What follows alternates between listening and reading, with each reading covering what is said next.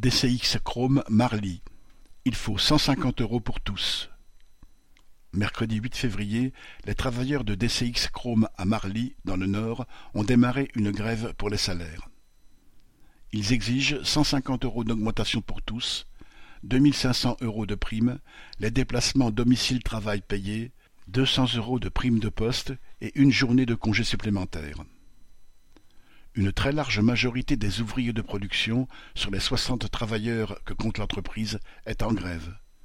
Ils étaient nombreux dans la manifestation pour les retraites à Valenciennes samedi 11 février et le moral est bon entre barbecue et partie de foot dans la cour de l'usine.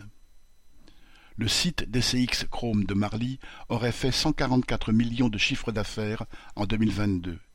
Il semblerait que ce soit une année record, notamment du fait que le chrome s'est vendu plus cher dans le contexte actuel de guerre.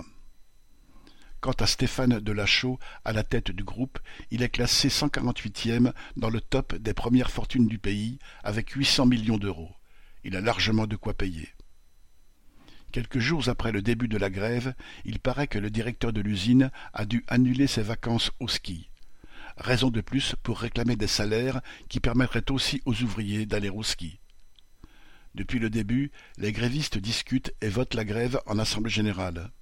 Mardi 14 février, ils ont décidé de la suspendre pour la journée du lendemain en vue d'une réunion de négociation avec le patron et de reprendre la grève le jeudi si le résultat n'est pas satisfaisant. Correspondant Hello.